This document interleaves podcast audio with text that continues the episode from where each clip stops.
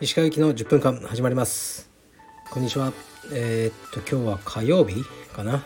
えー、っと今日はですね、まあ、昨日ワクチン打ってやっぱうんまあ筋肉痛みたいな感じで腕が痛いですね。で大丈夫なんですけど全然。だから朝のトレーニングはしないで、えー、っと仕事をしてました。でいつもお世話になってる僕の写真の現像などをやってくださってる西村カメラさんともう一人写真仲間のもう一人でランチをしたりしてましたね。はい。ではレターに参ります。うーんとすみません、えー、素朴な疑問があるので質問させてください。なんだ？えー、っと映画は邦画と洋画。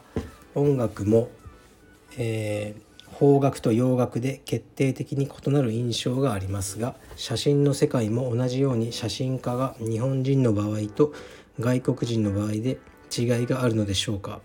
写真のことは全く素人なのですが以前から気になっていたので質問しました。ご回答よろしくお願いします。はい。難しい質問ですね。全体的にはあると思いますけど1枚の写真を見てこれは日本人が撮ったとかこれは外国人が撮ったと見分けることは不可能だと思いますね。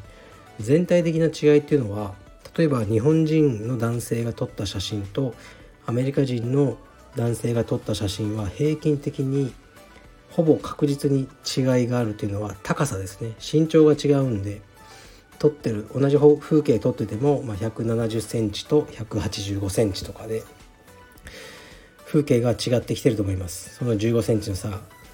でこれをね数十万枚差だと大きな違いになるんじゃないですかね。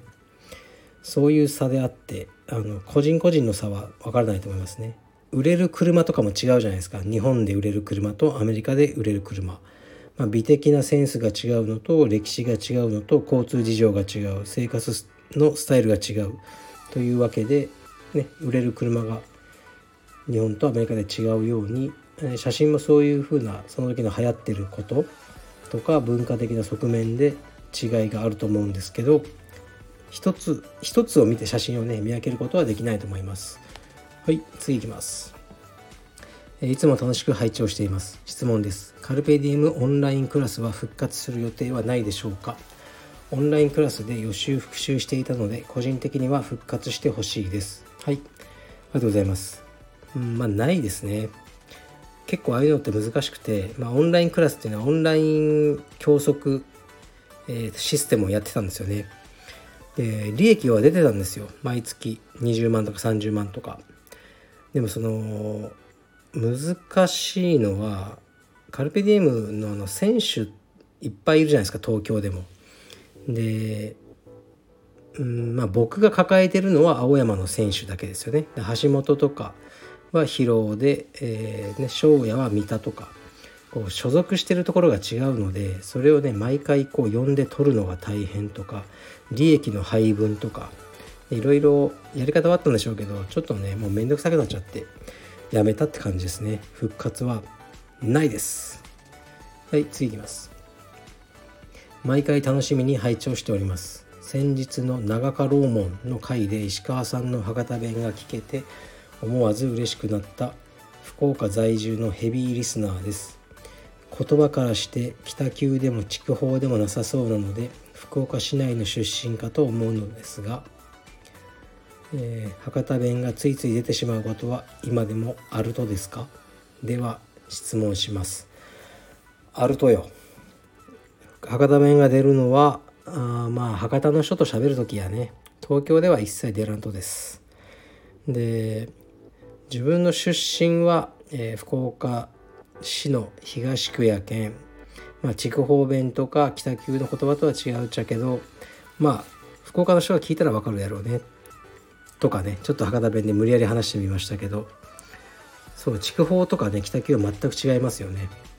僕は福岡です。福岡大好きです。はい。でももうね出て長いんで僕の博多弁も微妙になってきてる、えー感じはあるかもしれないですね。はい。失礼します。次いきます。石川先生こんにちは。以前ご自身でかっこ俺クリス松村に似てるって言われるんだよね。かっこ閉じ。とおっしゃられて目の前で無礼にも吹き出してしまいました。他にも似てると言われる方はいらっしゃいますか？はい。ありがとうございます。えこれ誰だろう？そんなこと言ったことあるんですかね？覚えてないですけどそう結構ねクリス松村に似てるとか言われますね。うーん濃い人ですねって言われるのは。北村一輝和樹かな一輝かな。メガシャキの人ですねとか言われますね。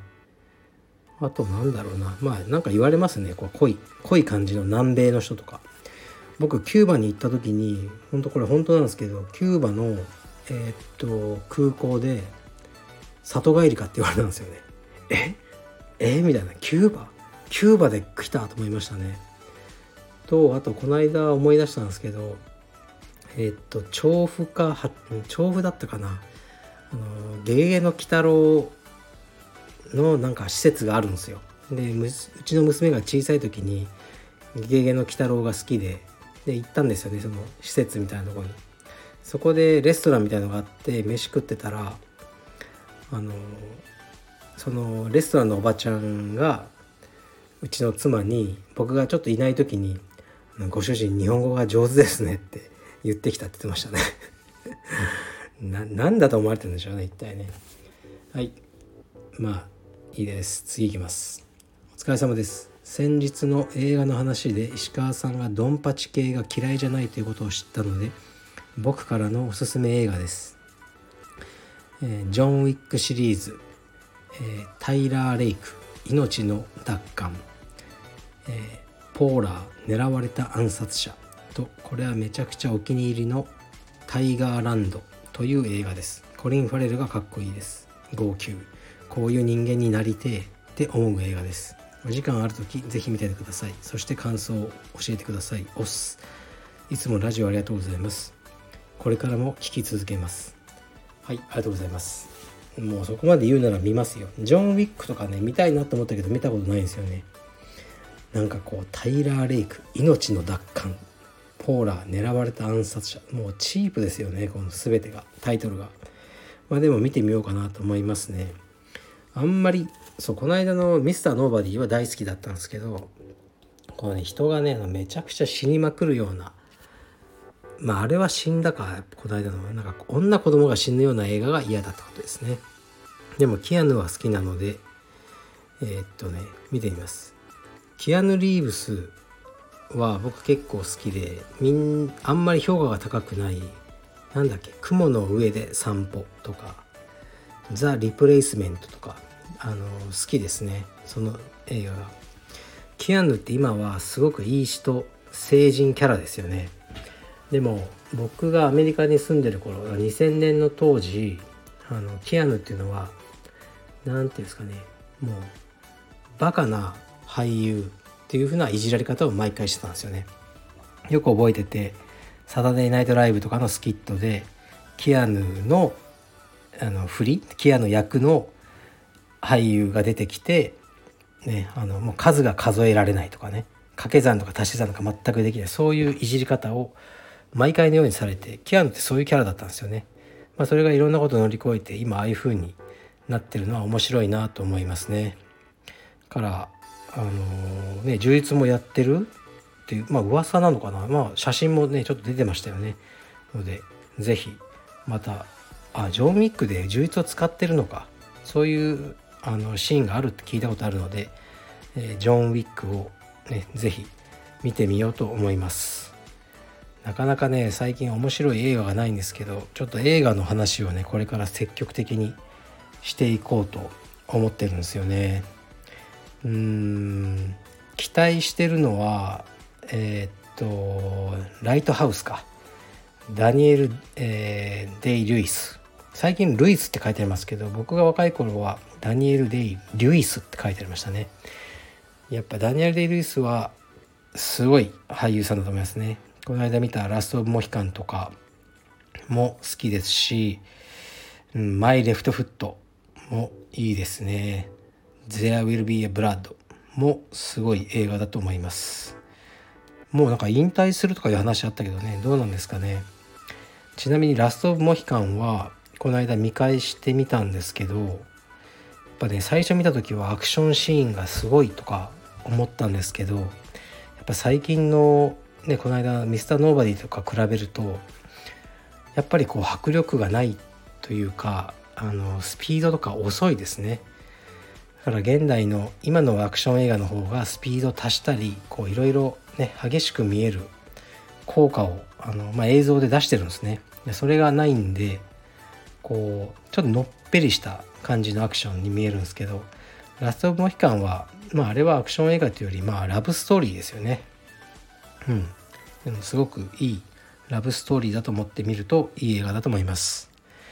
はいじゃあそれでは今日は珍しくえー、っとね息子を体操に連れて行ったりとかね何もすることがないのでこれからもう少し仕事して帰宅します。失礼します。